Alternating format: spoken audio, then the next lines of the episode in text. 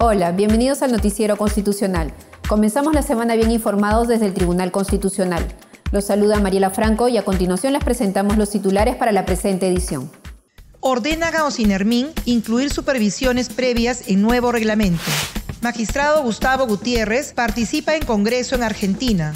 El Tribunal Constitucional no actúa de oficio ni es órgano consultivo, afirmó el magistrado César Ochoa. Centro de Estudios Constitucionales realiza conferencias sobre la democracia digital en el siglo XXI. El Tribunal Constitucional ordenó a Ocinermic elaborar un nuevo reglamento del registro de hidrocarburos que incluye supervisiones previas. Aquí los detalles de la sentencia. El Pleno del Tribunal Constitucional ordenó al organismo supervisor de la inversión en energía y minería, o CINERMIN, que elabore un nuevo reglamento del registro de hidrocarburos que incluya las visitas o supervisiones previas de instalación, uso y funcionamiento para el otorgamiento de autorizaciones de todas las actividades vinculadas a hidrocarburos y así aminorar los riesgos o daños potenciales a la salud, vida y medio ambiente. Así lo ha resuelto en la sentencia recaída en el expediente 1692-2018 PA-TC, en la que declara fundada la demanda de amparo presentada por el Instituto de Defensa del Ambiente y el Desarrollo Sostenible Perú, ITLAS Perú, contra Ocinermin, y ordena a esta última entidad a elaborar un nuevo reglamento en el plazo de 90 días hábiles.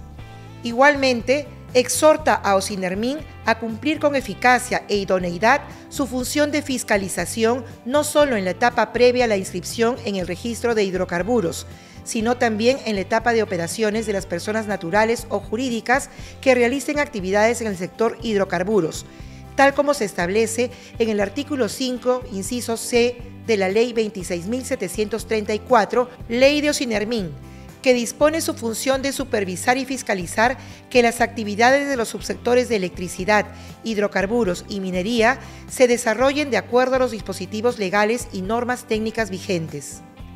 El Pleno del Tribunal Constitucional está integrado por los magistrados Francisco Morales Arabia, Luz Pacheco Serga, Gustavo Gutiérrez Tixe, Helder Domínguez Aro, ponente, Manuel Monteagudo Valdés y César Ochoa Cardich.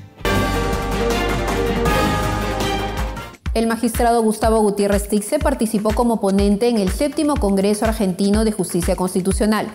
Les tenemos los detalles. El magistrado del Tribunal Constitucional, Gustavo Gutiérrez Tixe, participó como ponente en el séptimo Congreso Argentino de Justicia Constitucional, realizado en la Universidad Católica de Córdoba en conmemoración por los 40 años de la democracia en Argentina.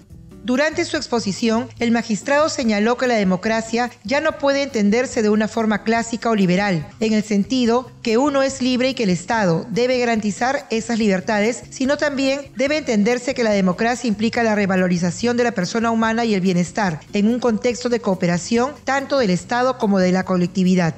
Gutiérrez Tix indicó que esto ha dado lugar a que haya una reconfiguración del juez del Poder Judicial, porque muchas veces el juez, por razones de dogmatismo constitucional, evita tomar decisiones en materia de políticas públicas y por otro lado, se argumenta que si se estima la pretensión judicial va a demandar gasto y sobre todo en las políticas públicas que tienden a implementar los derechos sociales, que es lo trascendental.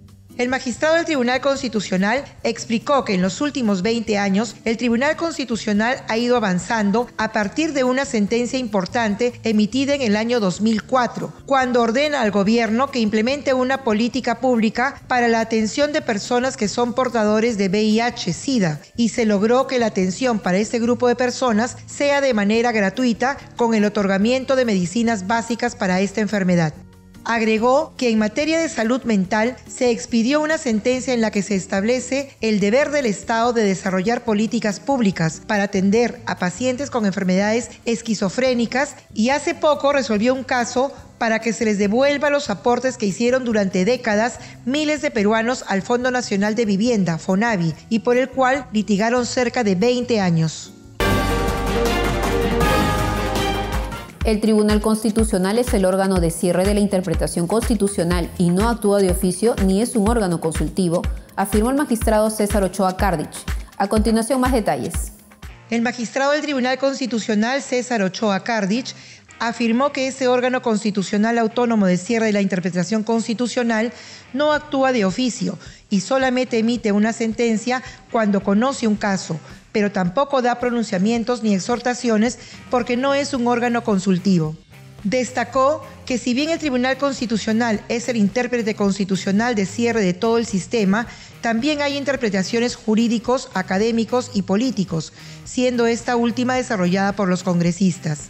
Enfatizó que en un Estado constitucional todos estamos sujetos a controles, desde el Tribunal Constitucional, el Congreso de la República, el Poder Judicial, la Junta Nacional de Justicia, pero que estos controles tienen que ejercitarse dentro de determinados límites, respetando el debido proceso y evitando cualquier arbitrariedad.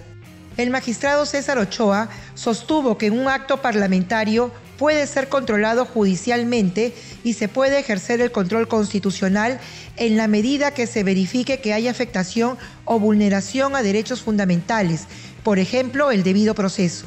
Aseveró que en cualquier procedimiento, como en el juicio político, se debe respetar el debido proceso, la presunción de inocencia, el derecho amplio de defensa, la imparcialidad y que la decisión sea razonada, vale decir que no sea arbitraria esa calificación como una infracción a la Constitución por causa grave o falta grave.